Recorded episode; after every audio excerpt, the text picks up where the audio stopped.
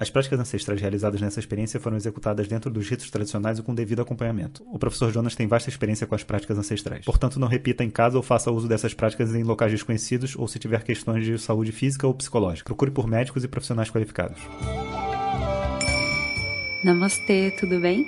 Aqui é Citá e eu apresento a série Amazônia à Luz de Vedanta.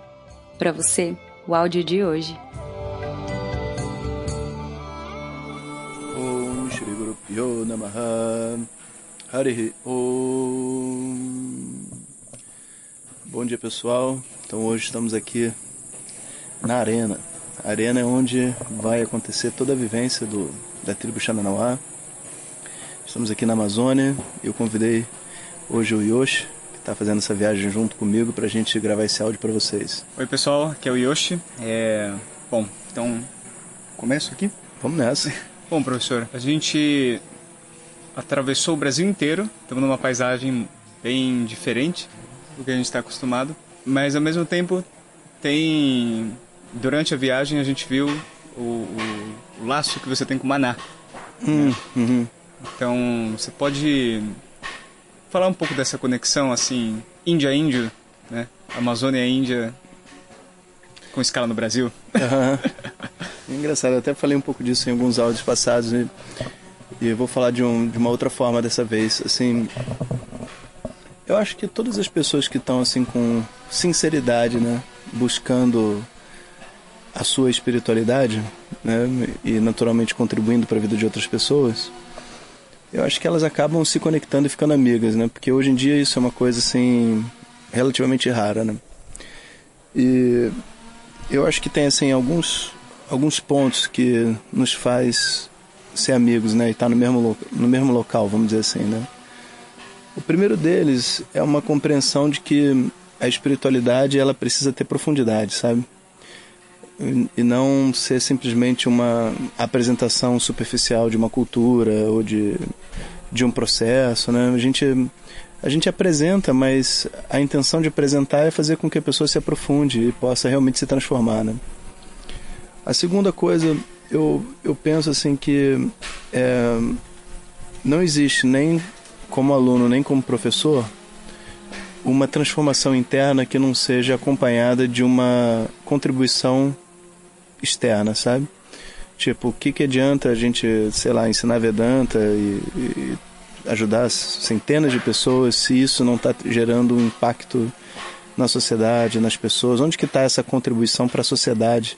mesmo aqueles que não estudam Vedanta, né? Tendo visto que a espiritualidade não é um, um produto, né? Ela é um, algo muito maior e que ela não deve estar limitada à pessoa que está estudando, sabe?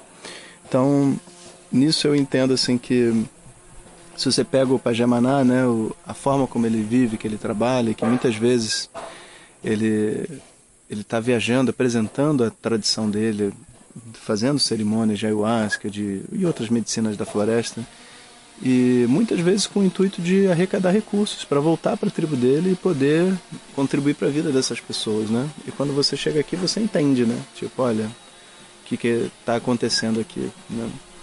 Ao mesmo tempo nós, é, acho que a gente produz dois ou três impactos sociais muito importantes, né?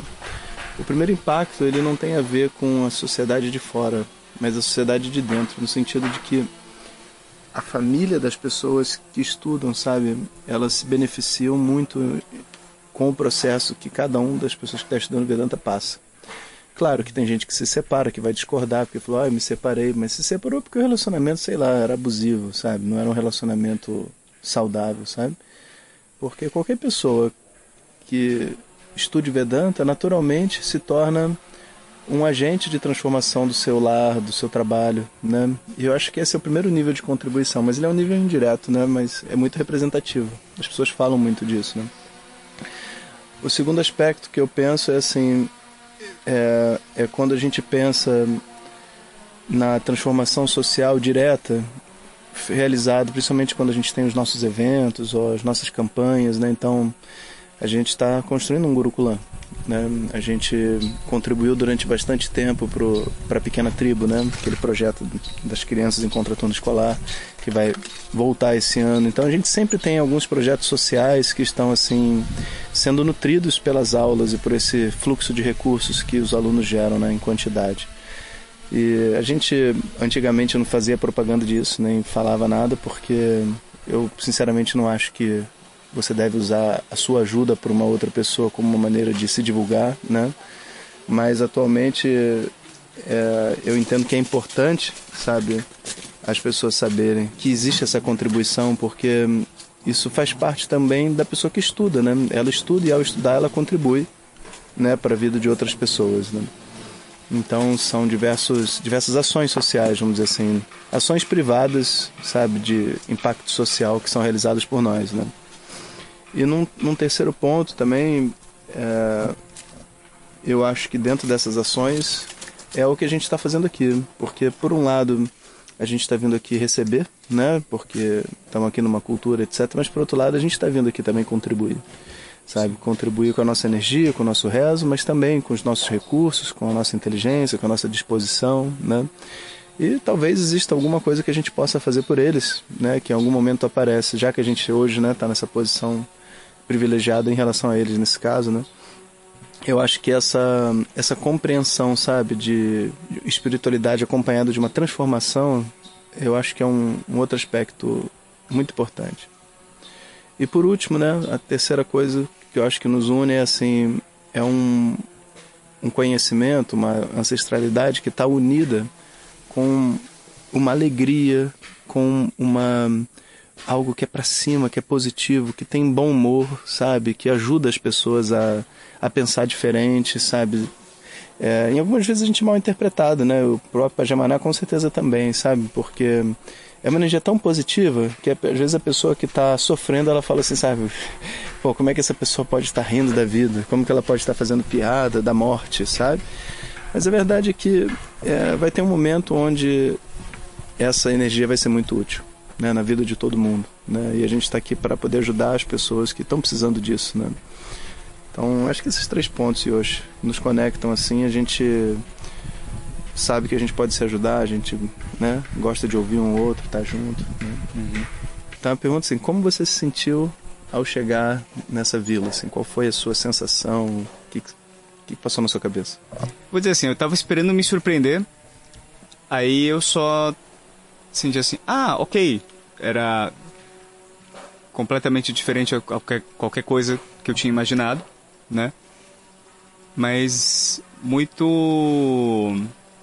É porque é muito familiar, né? Aqui é a casa deles. É... Todo mundo se conhece aqui. Eu acho que isso tem uma, uma energia que é diferente também, sabe? De. Uhum. Na, nada estranho, de certa é, forma. Isso foi algo que pra mim foi, foi um impacto, assim, de tipo. Você chega num lugar onde tem um monte de gente vivendo, meio, meio isolado, né? Meio isolado, na verdade, isolado, né? Pro nosso conceito de, de, de cidade, né? Só não totalmente isolado, né? Uhum. É, mas isolados, mas ao mesmo tempo uma grande família, né? Uhum. né? Você não, você vê essa energia de que todo mundo tá com todo mundo, né? É. Eu sei que em lugares pequenos assim também, às vezes o pessoal reclama de não ter privacidade também, né? Uhum. De... Não, isso zero privacidade. Uma janela dá na outra. É, uma... eu, não, eu tava tomando banho, Aí é. a, a, a, mulher tava cozinhando e descobriu que era o que eu tava banho e começou a conversar comigo. O que, que você come? Você come isso, come aquilo, né? E com carinho, né? Mas zero privacidade, realmente. Não tem esse momento assim de você estar no banheiro, não fale, sabe? Pelo contrário, tudo certo aí, tá precisando de alguma coisa, né? Isso é verdade. Hoje de manhã que eu acho que devia ser 5 horas. Não foi antes de você acordar, eu acho. Umas quatro e meia. Passou alguém pra não, foi depois. Depois, umas 5 horas. Passou alguém para buscar o TK e foi lá na janela assim. Tá aí! Bora! Vem cá! Isso já foi 5 da manhã? É. Caramba.